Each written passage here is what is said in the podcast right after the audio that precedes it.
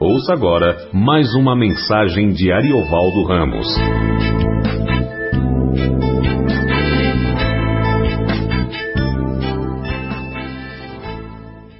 conosco aqui. Ah, vamos abrir as nossas Bíblias em Números.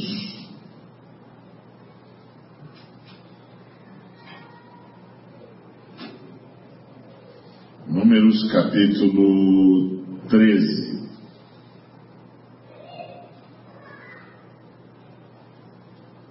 Nós ler a partir do versículo 25. Nós estamos falando sobre as grandes tragédias humanas. Já falamos sobre a queda, falamos sobre o assassinato de, de Abel por Caim, falamos sobre o dilúvio, falamos sobre Babel, falamos sobre a destruição do Egito e as, e as consequências dessa, dessa destruição.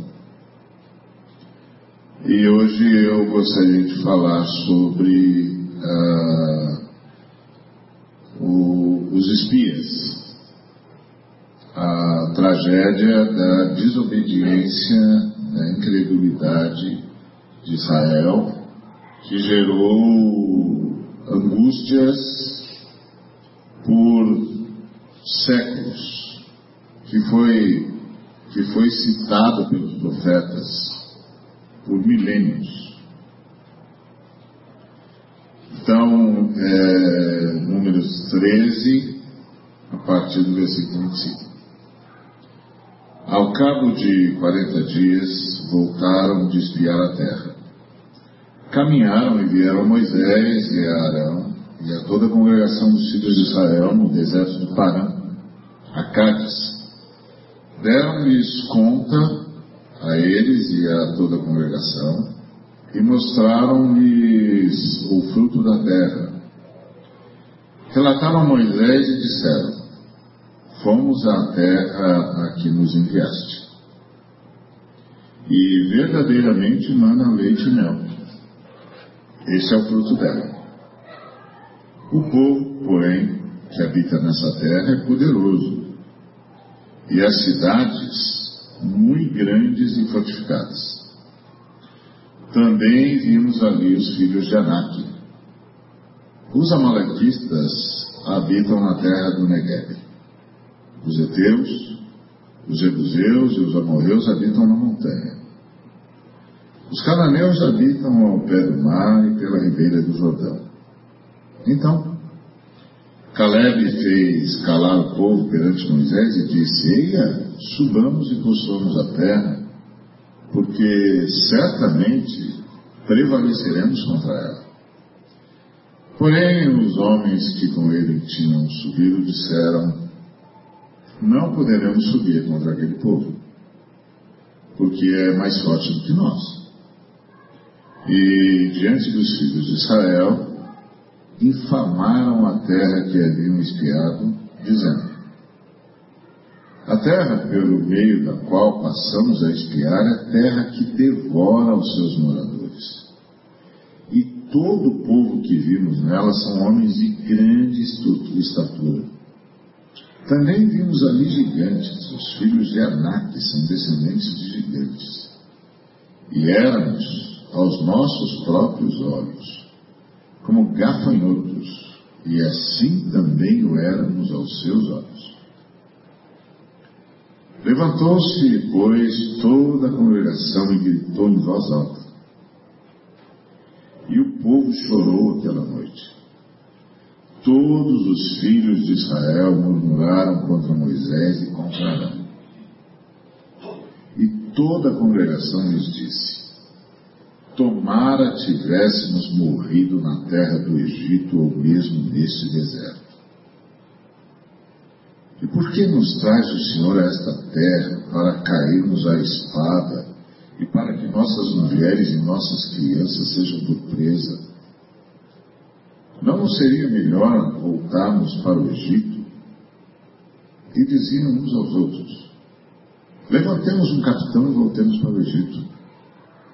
Então, Moisés e Arão caíram sobre o seu rosto perante a congregação dos filhos de Israel.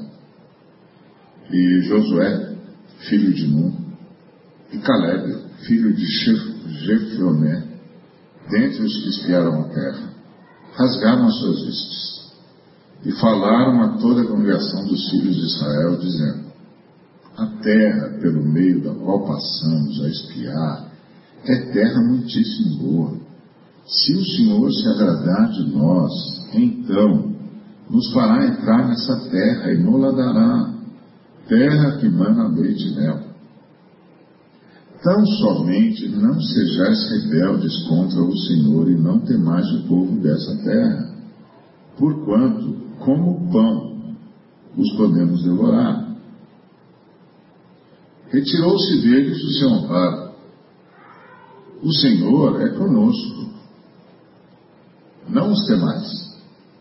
Apesar disso, toda a congregação disse que os apedrejasse. Porém, a glória do Senhor apareceu na tenda da congregação a todos os filhos de Israel.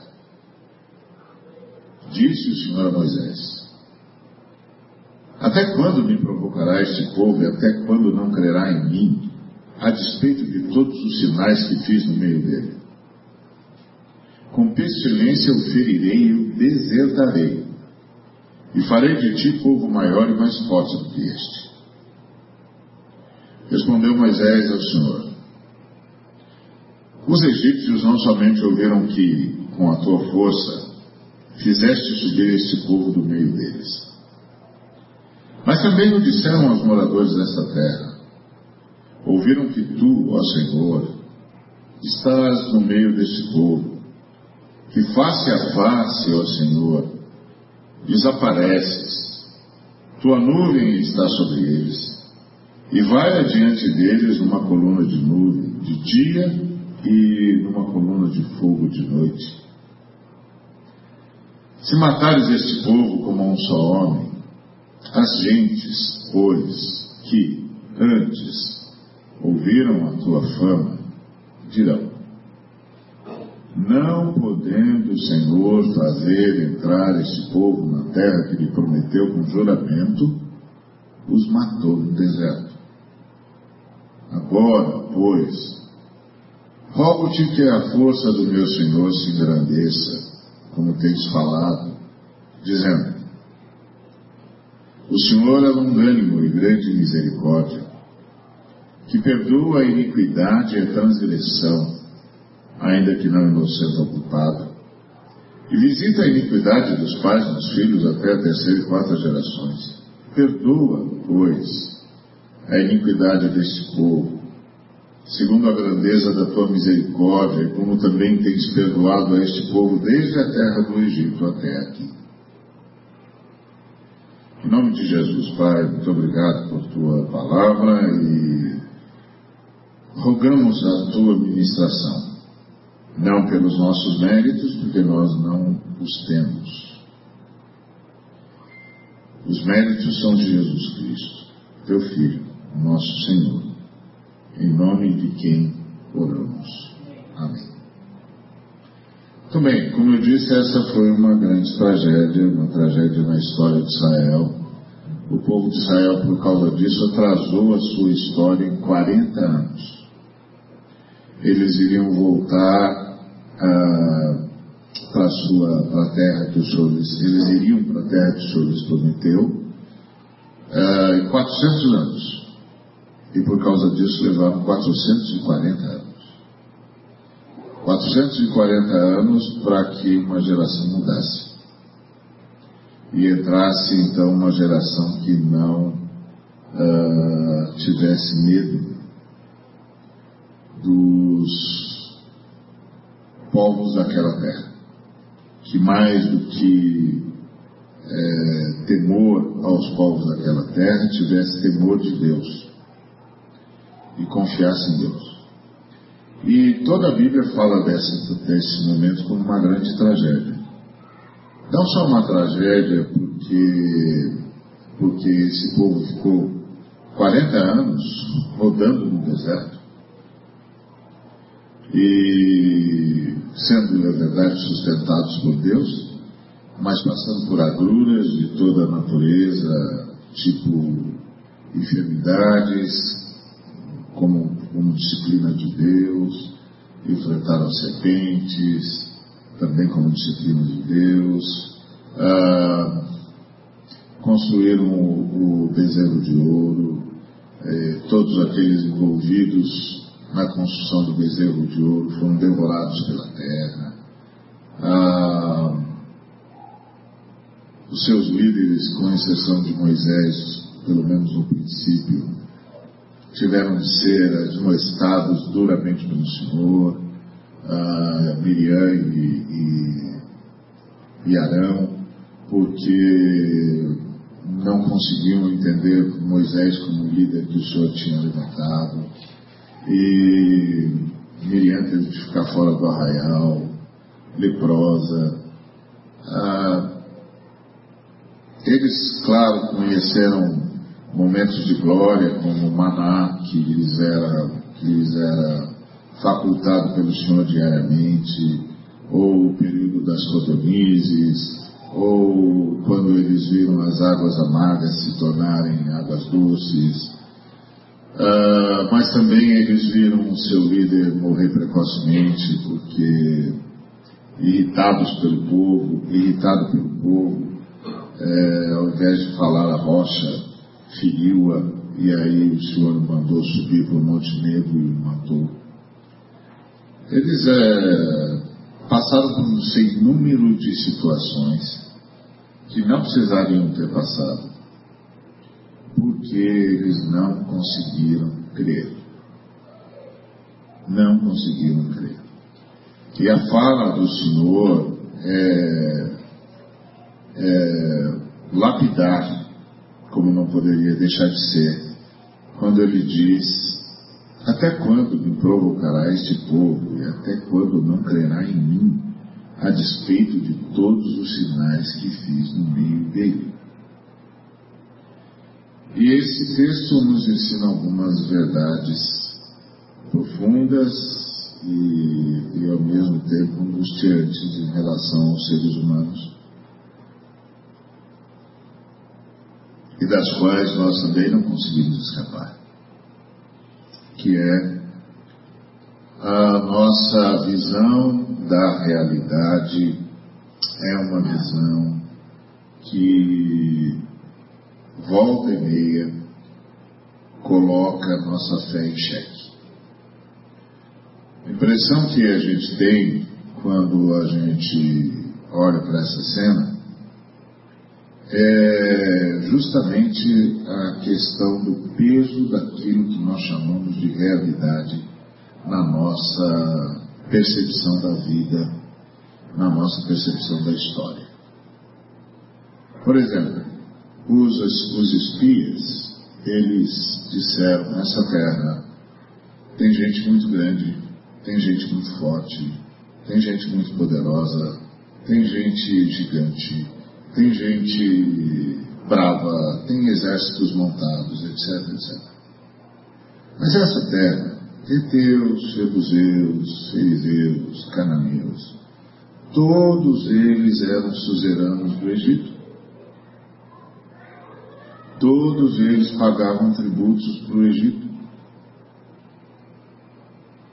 Todos eles estavam debaixo do poder uh, imperial do Egito. E o Senhor destruiu o Egito. O Senhor destruiu a nação que se impunha sobre as nações de Canaã. Porque a extensão do poder do Egito ia até o crescente fértil. Todas as nações do, do do Oriente Médio e do crescente fértil entrando para a Ásia, pagavam tributos para o Egito. O Egito era a grande nação, o grande império do mundo. As nações abaixo do, do, do Egito pagavam tributos para o Egito. O Egito era o grande império do mundo. E o Senhor destruiu o Egito sem que o povo de Israel precisasse desembanhar a espada. E agora, depois de terem de, de, do Senhor os ter tirado com mão forte do Egito, eles estão diante de nações que pagavam tributo para o Egito. Pagavam tributo para o Egito. Ah, os arqueólogos descobriram cartas dos, dos, dos generais egípcios para aquelas nações suzeranas, dizendo do terror de Israel, do terror do Deus de Israel. Ah, como eu já disse para vocês, lá em Telamarna, eles descobriram uma, uma inscrição que dizia o, faraó desafiou o Deus dos hebreus e o Deus dos hebreus destruiu o Egito. Então, ah, aquelas nações, não importa o tamanho que elas tivessem, não importa o exército que elas treinavam, o contingente que eles dispunham, não importa. Elas eram servas do Egito que Deus destruiu com mão forte. E aí, ah, os, os espias vão, veem, percebem a grandiosidade da terra, a terra era pródiga, havia riqueza, havia alimento, havia espaço, Tudo como o Senhor prometeu, como o Senhor disse que seria. E tudo que eles tinham que fazer era continuar obedecendo o Senhor. Só isso. O Senhor nos tirou com mão forte do Egito. O Senhor, com a mesma mão, nos colocará na terra que nos prometeu, que prometeu a nossos pais, que prometeu a Abraão, a Isaac, a Jacó. O Senhor fará o que já fez. Não é nada que o Senhor não tenha feito, não é nada que o Senhor não tenha já demonstrado, não é nada que o Senhor já não tenha manifesto. O Senhor já fez. Mas eles não conseguiram. Eles não conseguiram, e eles não conseguiram porque eles olharam para aquele povo, oito dos dez espias, e disseram é, não, não poderemos subir contra aquele povo. Por quê? Porque é mais forte do que nós. Mas o Egito era muito mais forte. O Egito os escravizou por 400 anos. E esses povos não eram tão fortes quanto os egípcios. Tanto é que pagavam tributo para eles. Mas a realidade ou a forma como eles entenderam a realidade os fez recuar. E aí, quando eles recuaram, eles se tornaram insanos. Eles se tornaram insanos Primeiro, na própria visão de si mesmos. Também vimos ali gigantes. Os filhos de Anak são descendentes de gigantes. E éramos aos nossos próprios olhos, como gafanhotos. E assim também o éramos aos seus olhos. Quando eles disseram, disseram, também o éramos aos seus olhos, cabe a pergunta: como é que vocês sabem? Vocês falaram para eles? Vocês foram lá e disseram: escuta, a gente está vindo aí tomar o país de vocês, o que, que vocês acham? E aí eles viraram para eles e disseram: Ah, vocês desse tamanho aí? Como vocês sabem? Não sabe, é fantasia. É a fantasia que o medo gera. não sabe. Eles eram gafanhotos aos seus próprios olhos. Isso é verdade. Eles viram a si mesmos como impossíveis, impotentes, incapazes. Não dá.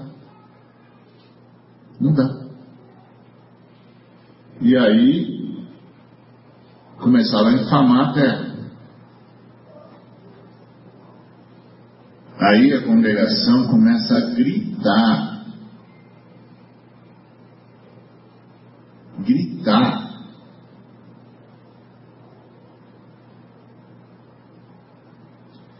A ausência da fé tira a lucidez diante dos desafios.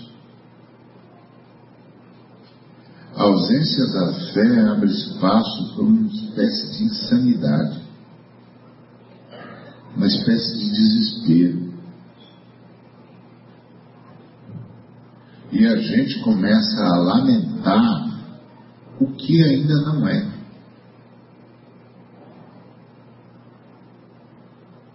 E que provavelmente nunca será. Mas é o medo, é a ausência da fé faz a gente olhar para a realidade, para o que nós chamamos de realidade, como um é, obstáculo intransponível. E aí a gente já se vê derrotado, porque a gente diz é muito mais forte do que nós. E talvez objetivamente seja mesmo. Mas eles estavam sob os cuidados do Eterno, que havia derrotado o maior império da terra. O maior império da terra de então. Sem que eles precisassem mexer um dedo eles assistiram o Senhor lutar por eles. E, e aí é, eles se veem amedrontados infamam a terra. Aí a congregação começa a gritar, o povo chora, murmuram contra Moisés e Arão desejam ter morrido, como são tomados por um desejo de morte. Ah, se a gente tivesse morrido no Egito ou mesmo nesse deserto. Começam a blasfemar contra o Senhor. E por que, que o Senhor está trazendo a gente aqui para morrer aqui? Não é melhor a gente voltar para o Egito?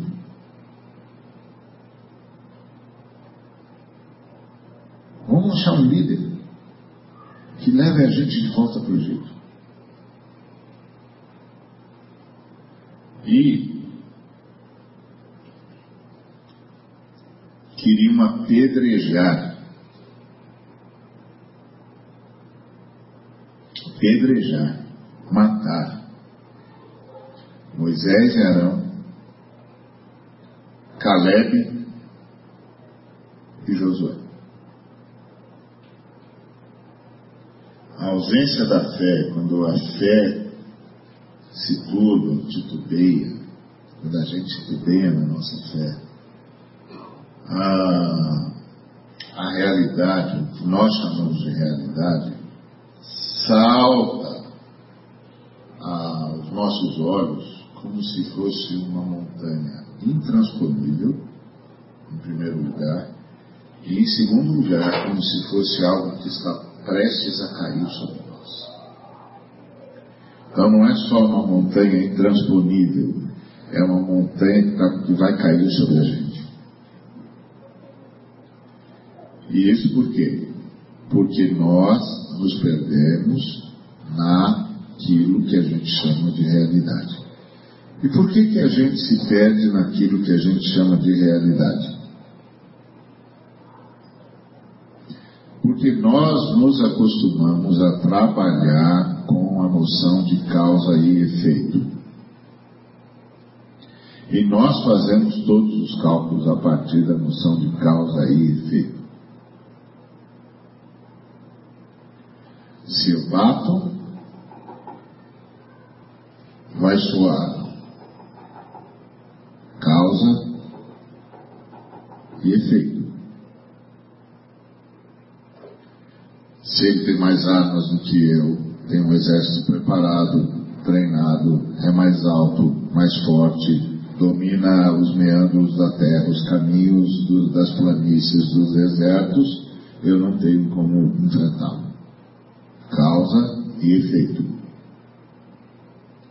Se ele tem mais recursos do que eu, eu não tenho como me opor. Causa e efeito. Se eu não tenho o currículo que eles exigem, eu não tenho como chegar lá. Causa e efeito.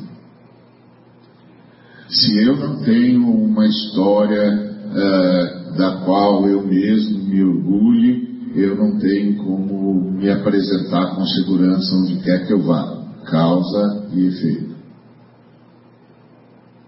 Mas qual foi a primeira coisa que Deus disse para Moisés?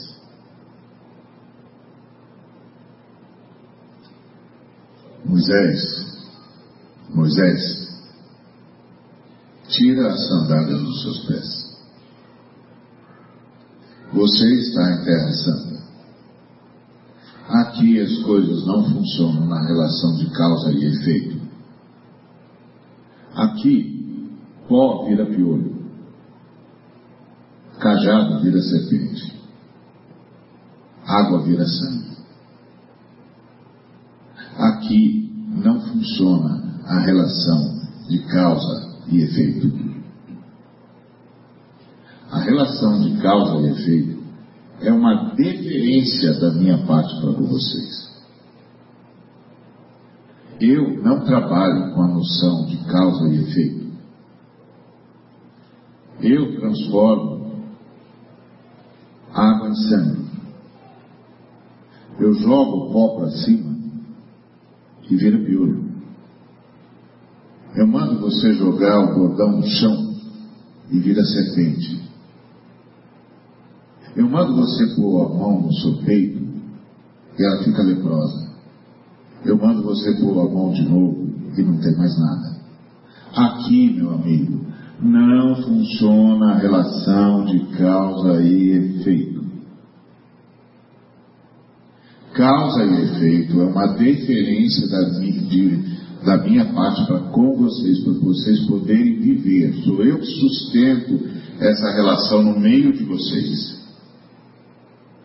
Como diz Hebreus, pela fé entendemos que o universo e tudo que neles há é sustentado pela palavra do poder do poder. Sou eu que sustento a relação de causa e efeito entre vocês. Mas quando eu estou na história, essa relação de causa e efeito não quer dizer Nada. Aqui não funciona assim. Tira a sandália dos seus pés, você está em terra santa. Você não precisa mais da sua sandália. Você não precisa mais da sua lógica. Você não precisa mais do seu poder e você não precisa mais da sua forma de se proteger. Você está em terra santa.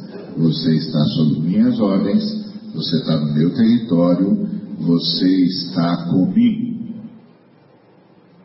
Porque eu chamei você. E esse foi o erro de Israel.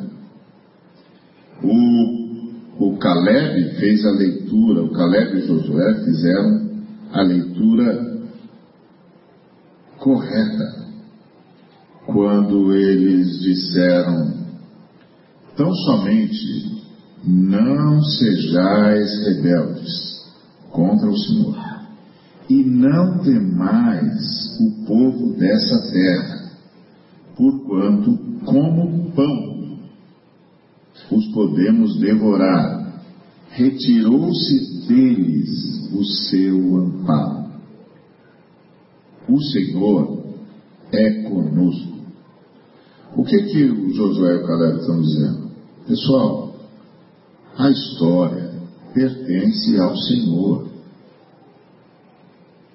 E o Senhor tirou o amparo dos cananeus, tirou o amparo dos heteus, tirou o amparo dos fariseus, tirou o amparo dos anaqueus. Eles não têm como resistir. Eles não têm como resistir. O Senhor agora é conosco. O Senhor não os sustenta mais. Isso significa que se nós atacarmos, eles não se manterão sobre os pés. O Senhor não os sustenta mais. Então, uma noção perfeita de quem é que está por detrás da história. O Senhor não determina todas as coisas, Ele determina mas ele determina tudo que tem a ver com a história da redenção. E interfere tantas vezes quantas tiver de interferir, porque o Senhor tem um propósito, e o propósito do Senhor é a redenção.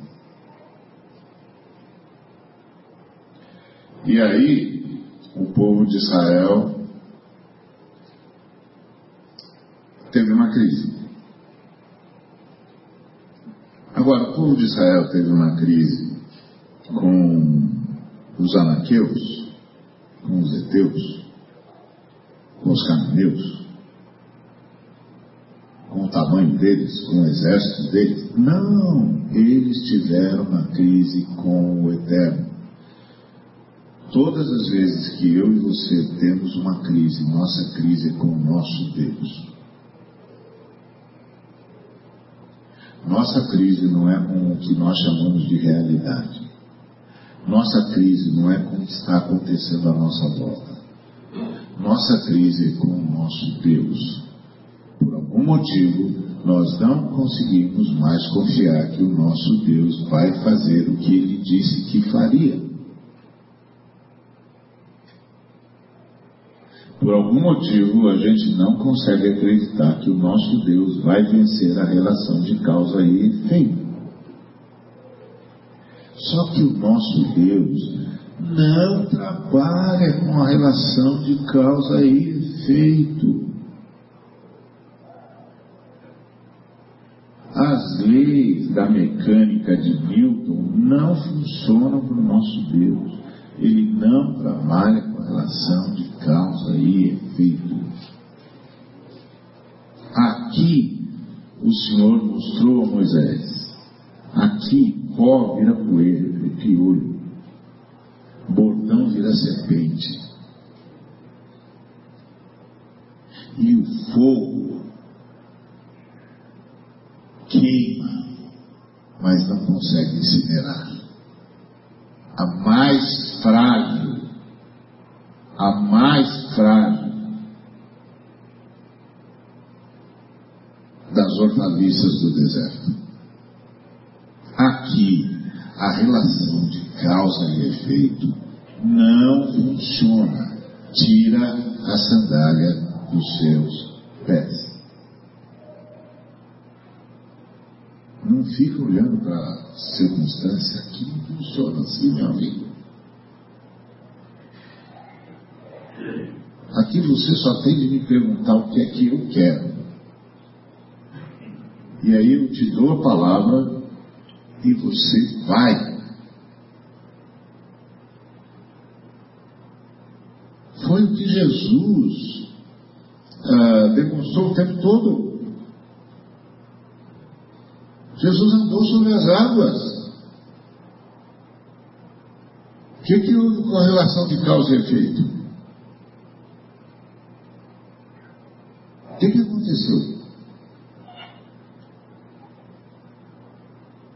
Transformou água em vinho, multiplicou pão. O que, que houve com a relação de causa e efeito? Não houve, porque é terra santa. E nessa terra santa não funciona a relação de causa e efeito. Funciona a decisão do Eterno. O Eterno falou. Bom, não importa o que precisasse acontecer, vai acontecer. Porque o Eterno não se relaciona com as suas criaturas a partir da noção de causa e efeito.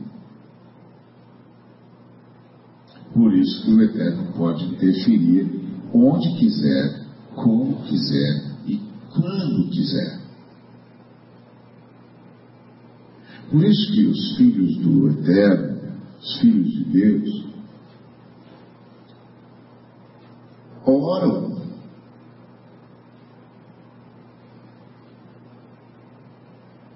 Senhor, o que, que o Senhor quer? Como o Senhor vai glorificar o teu nome agora? Senhor, estende a tua mão. Fala, Uma coisa que impressiona nesse texto do capítulo 13, no capítulo 11 de Números fala que o maná já tinha acontecido. Isso. Então, no dia que eles saíram espiar a terra, ou um pouquinho antes, depois eles tinham maná. O maná já era Uma realidade. que não era a relação que estava sendo feita. Eles tinham visto isso alguns segundos antes ou algumas horas antes, pelo menos. Isso mesmo assim não foi suficiente para manter essa visão com uma realidade diferente. Porque tinha a questão do Egito lá atrás, tinha de alguns meses atrás. Mas teve a questão do monarca, que era há horas.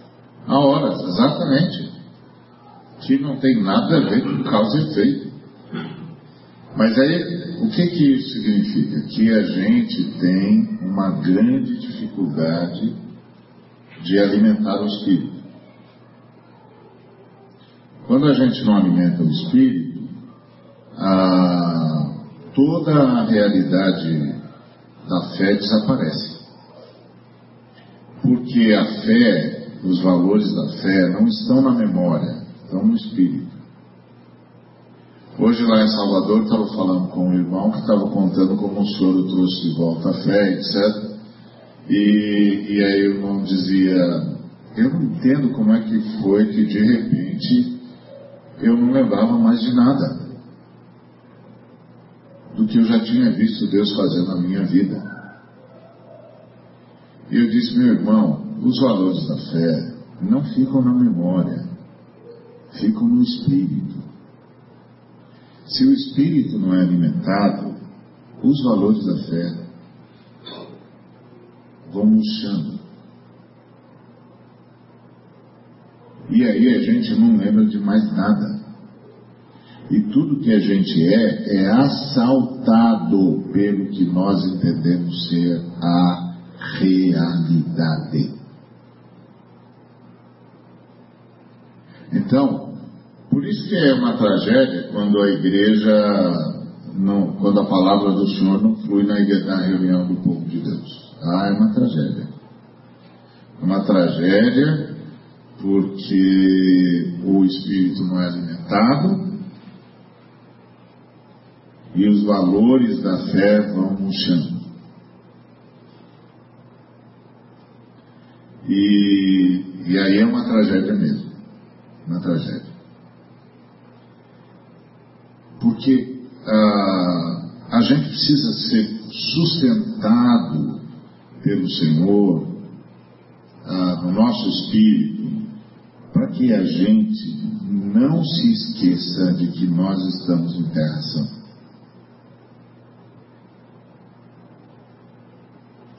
Tudo isso, toda essa relação de causa e efeito funciona do lado de lá da montanha. Aqui na montanha, não. E nós estamos na montanha de Deus. Aqui não funciona assim.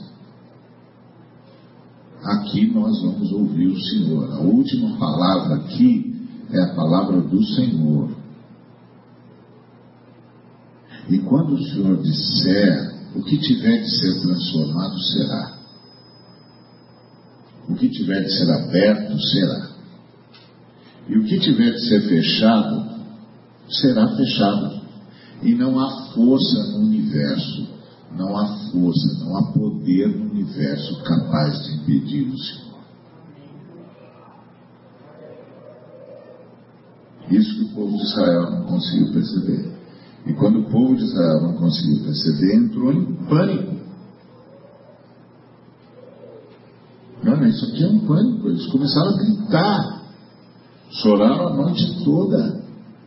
Queriam apedrejar Moisés, apedrejar Arão, apedrejar Josué, Caleb. O que, que é isso?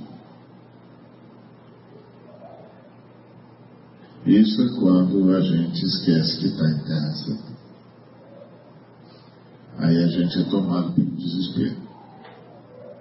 E aí a gente começa a reagir como quem já está derrotado. Não tem saída para nós. Deus se esqueceu da gente. Como é que Deus me botou nessa rascada? Onde é que Deus está? E aí, a irritação de Deus também aparece. Meu irmão está esses dias de agitação no Brasil. Um irmão disse: Ó, oh, falei, cuidado com o que você pede para Deus. Porque se Deus decidir responder, depois você não reclama. Só que é terra santa não mete, não, não, não, não se mete a, a trabalhar com essa realidade. Se quer fazer, se faz. Não bota Deus no meio.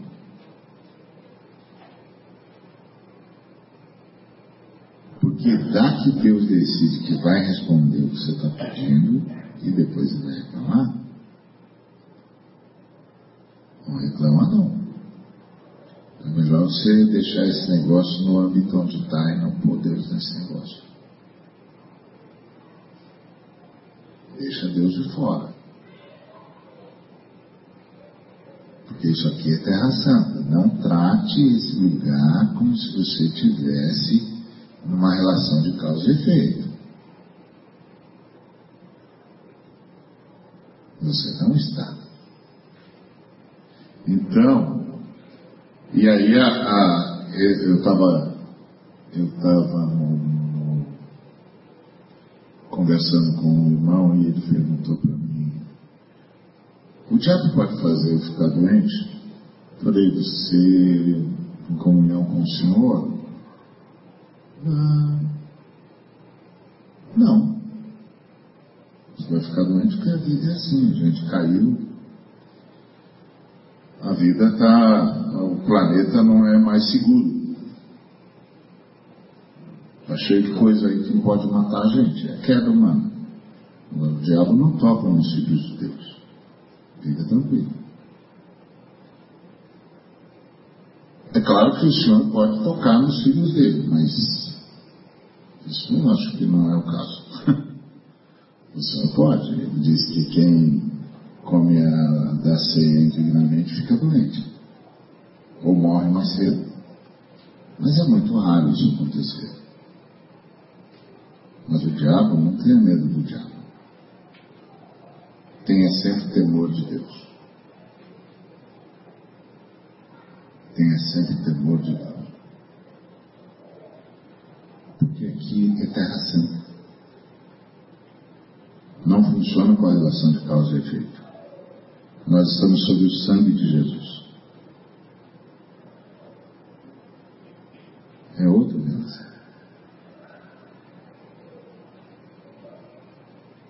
E essa tragédia é uma tragédia para ensinar a gente. Como que a gente vai enfrentar a vida? Essa é a pergunta que esse texto é, nos faz. Porque a vida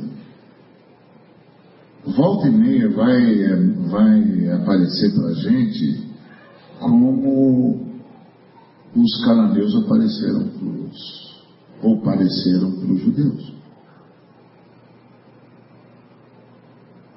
Volta e meia, que nós chamamos de realidade, vai parecer um negócio gigantesco. Uma montanha que vai cair sobre nós. Não só intransponível, mas que vai cair, vai desabar, isso vai desabar na minha cabeça. Se nós nos levamos pela relação de causa e efeito, nós entramos em pânico. Como o povo de Israel. Então nós temos de nos lembrar: eu não estou nesse ambiente. Eu sou da igreja, povo de Deus. Nós não estamos nesse ambiente. A relação de causa e efeito não significa nada para nós. Nós estamos em Terra Santa. Aqui, cajado vira serpente. Fogo queima, mas não incinera. Aqui é outra história. Aqui, o mar vira estrada.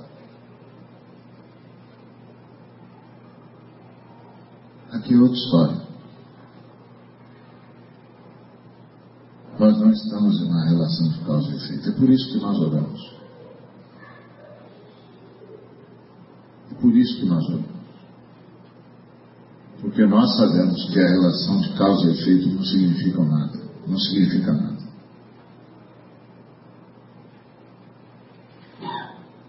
Nós estamos na montanha de Deus. Mas a gente tem que tirar as sandálias do pé. A gente não pode se, se proteger. A gente não pode ter os nossos esquemas. E a gente não pode estar na montanha de Deus como quem está no vale da relação de causa e efeito.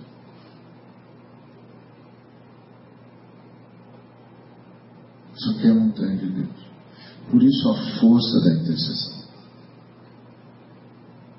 Talvez, ah, quando a gente tem esses momentos de pedir oração, a gente fica pensando assim, oh, mas que bobagem isso aí, hein? Primeiro que o cara que vai orar não vai se lembrar de tudo que todo mundo falou. Natural, né? É, segundo que, poxa, é, esse montão de pedido aí, engano seu. Isso aqui é a montanha de Deus. Isso aqui é a montanha de Deus. É terra santa. Aqui as coisas não funcionam com a relação de, de causa e efeito. O Eterno pode interferir a hora que quiser e o Eterno ouve a voz do seu povo por causa do sangue do Cristo. Engano nosso. Isso aqui é montanha de Deus. Aqui a voz de Deus é ouvida. E a voz, o clamor dos filhos de Deus é recebido pelo Eterno. Isso aqui é a montanha de Deus. Não importa o avalanche de pedidos. Todos eles chegam ao Eterno. Porque aqui é a montanha de Deus. E a gente não pode lidar com isso aqui como se a gente estivesse no vale da relação de causa e efeito. O Eterno pode mudar qualquer coisa. O Espírito de Deus pode redirigir qualquer coisa. O poder do Altíssimo está liberado pelo poder da ressurreição. Engano nosso. Essa é a hora da oração mesmo. Essa é a hora de trazer todo e qualquer pedido. Por mais ah, nonsense que pareça. Não importa, aqui não funciona a relação de causa e efeito. Aqui não há impossíveis. A palavra impossível não está no vocabulário do Altíssimo. Então, isso não quer dizer que o Altíssimo vai fazer tudo o que a gente quiser. Ele vai fazer o que nos for melhor. Mas quer dizer que ele vai ouvir tudo. E quer dizer que o Altíssimo pode ouvir e, e ouve o que a gente nem conseguiu dizer. Como ele fez com Abraão, que ficou intercedendo por Sodoma e Gomorra, pensando no sobrinho Ló. Está lá o sobrinho dele. Está lá a, a sua esposa, as suas filhas. E o Senhor diz que vai destruir. E ele começa a pedir ao Senhor. Se tiver 50 justos. E vai, vai, vai, vai até chegar em 10. Aí quando ele chega em 10 justos, o Senhor disse: Ok, se tiver dez justos eu não destruiria a cidade, e sai da presença dele. E aí Abraão não tem mais como pedir. E aí o, a oração dele fica sufocada. Ele queria ter pedido por Ló. Ele queria ter chegado para pelo menos três pessoas na verdade, ele queria chegar a um, se tiver um justo. Mas Senhor não deixou. E aí, os anjos entram e chamam Ló e dizem para o Ló: pega o seu pessoal e vai embora. Mas não olha para trás. E só o Ló e as filhas dele conseguem chegar a Zoar. E por causa de Ló, o Senhor poupa Zoar, porque Zoar estava na lista das cidades que iam ser destruídas. O Ló intercedeu por Zoar. Olha, eu só vou conseguir chegar em Zoar. Não consigo ir mais longe do que isso. E o anjo disse: Tá bom, a gente poupa zoar. Pode ir, mas não olhe para trás. E aí tem um texto nas Escrituras maravilhosa nessa hora. E Deus se lembrou de Abraão e salvou Ló. Olha que coisa impressionante.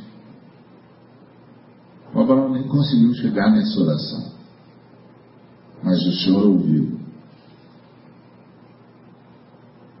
O Senhor ouviu. E o Senhor, na verdade, estava dizendo a Abraão: Não vou deixar você pedir por um só, porque eu não vou poder poupar a cidade por um só homem. Mas eu ouvi você. Eu ouvi você. Isso é extraordinário. Isso aqui é a montanha de Deus, e isso que o povo de Israel esqueceu. E porque o povo de Israel esqueceu, a vida deles foi um tormento. E um tormento desnecessário. 40 anos. 40 anos. E esse incidente foi tão dramático que os profetas falaram deles várias vezes, por milênios.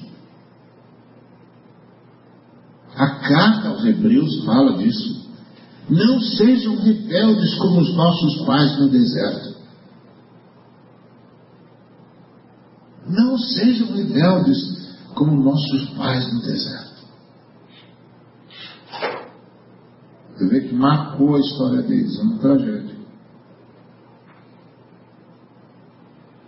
Guardemos. Essa é uma palavra, como dizia o apóstolo Paulo, de advertência. Esse dia estava falando com os irmãos sobre ler a Bíblia, interpretar e tal. E aí o irmão falou, eu tirei essa lição desse texto. Falei, irmão, esse texto aí não é um texto de ensino, é um texto de advertência. Você está transformando esse texto num texto de ensino, mas esse texto é um texto de advertência. O texto de ensino é aquele que diz para a gente o que fazer. E um texto de advertência é aquele que diz para a gente não faça isso. Então, certas coisas foram registradas nas Escrituras como advertência. Então, você tem que saber distinguir. Esse texto aí, amado, é um texto de advertência. Não é um texto de ensino, não é, não é um texto normativo. Por exemplo, uh, fala de Jacó depois que acordou do sonho da escada. É advertência, não é ensino. O Jacó falou tudo errado. Então o texto é para advertir, ó, presta atenção quando o senhor falar com você. Não deixa a sua cultura interpretar o Senhor. Advertência.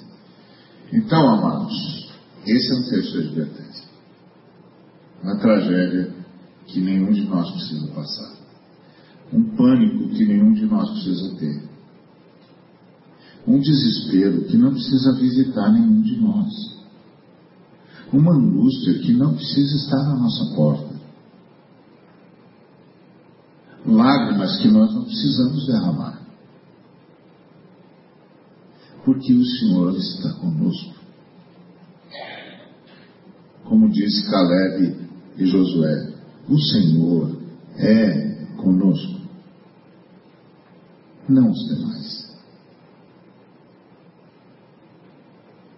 Mas, irmão, você não sabe a realidade. O Senhor é conosco, não os demais.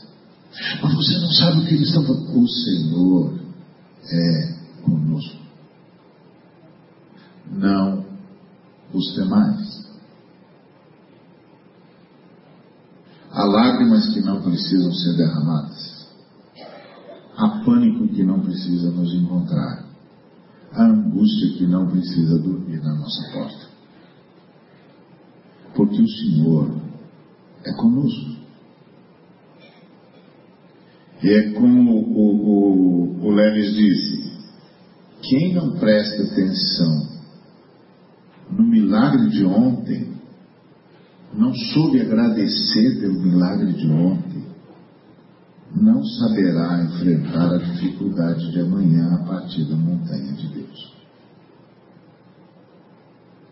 Por isso que Jeremias dizia: Vou trazer à memória o que me dá esperança, todas as intervenções do Altíssimo para que eu nunca me esqueça de que eu estou na montanha de Deus. E aqui é Terra Santa. Então, isso que eu queria deixar para a nossa meditação. É, o que, que nós podemos aprender com essa tragédia? Como espero temos, tenhamos aprendido com as tragédias que visitamos nesses, nesse período, é, nos ensinando o que não fazer e como é, colocar o nosso coração no Senhor. E, e que isso nos ajude também a ter profunda consciência de que a oração ela não é poderosa porque foi feita por nós. Ela é poderosa porque ela foi feita na montanha de Deus. Nós estamos na montanha de Deus, no Santo dos Santos. E foi aqui que nós oramos. Foi aqui que nós dissemos, como o Jorge terminou a sua oração. Senhor Jesus, tem misericórdia de nós. Senhor Jesus, tem misericórdia de nós. Nós dissemos isso na montanha de Deus. Por isso que nós temos visto a ação poderosa de Deus na história dessa menina que está voltando da morte desse bebê que não tinha saída. Por, tanto, por tantas complicações que já teve. Mas nós estamos na montanha de Deus. Foi isso que Josué e Caleb tentaram lembrar o povo e não conseguiram. Nós estamos nas mãos de Deus. O Senhor é conosco. Amém? Oremos. Obrigado, Senhor, por tua palavra, que ela possa produzir em nós o que saiu de ti para produzir. E que teu nome seja honrado e glorificado. Hoje e por toda a eternidade. Eu sei que o Senhor tem visitado nossas casas, visitado as nossas vidas. Continua fazendo, Senhor. Continua fazendo. Por misericórdia, pelo sangue de Jesus, por sua ressurreição, por seu sacrifício precioso e eficaz. Continua, Senhor, para a tua honra e para a tua glória. E que nossos corações sejam sempre convertidos a Ti, Pai, submissos ao Senhor, sabendo que nos colocastes na, na tua montanha, no Santo dos Santos, onde a tua presença é manifesta e os teus ouvidos abertos para ouvir o clamor do teu povo. E que o teu Espírito intercede por nós, assim como Jesus, nosso sumo sacerdote, intercede por nós dia e noite. Que nós estamos em terra santa, ajuda-nos a tirar as sandálias dos nossos pés.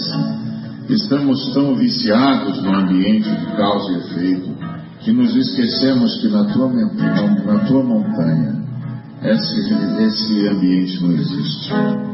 Que a tua montanha é a montanha das possibilidades, é a montanha da bênção, da presença maravilhosa do teu Espírito, é a montanha da transformação, da cura, da conversão, da libertação, da ressurreição. É onde o fogo não tem mais vigor, embora continue a iluminar. É onde a madeira pode ser qualquer coisa, o pó pode ser qualquer coisa, porque é o Senhor que determina. É a montanha do Senhor, é a tua casa, é a tua presença, é o Santo dos Santos, o lugar onde a tua presença manifesta.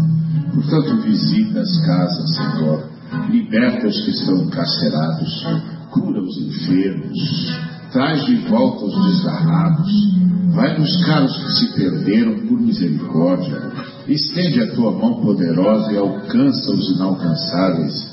Estende a tua mão poderosa e cura os incuráveis. Estende a tua mão poderosa e muda realidades.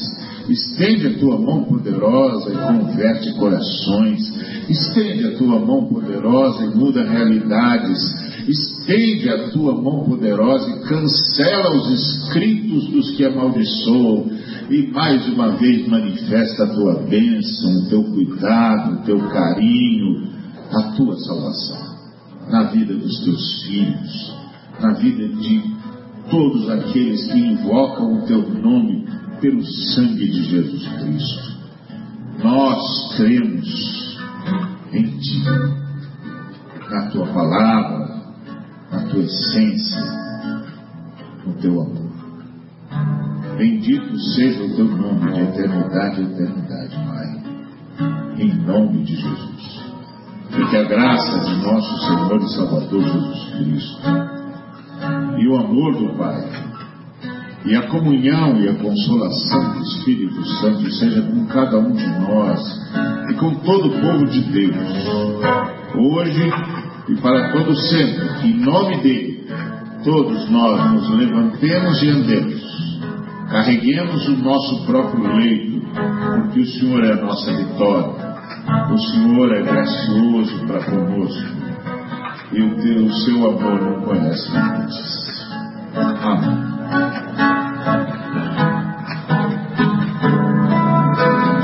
Agradeça ao Senhor aconteceu em nada.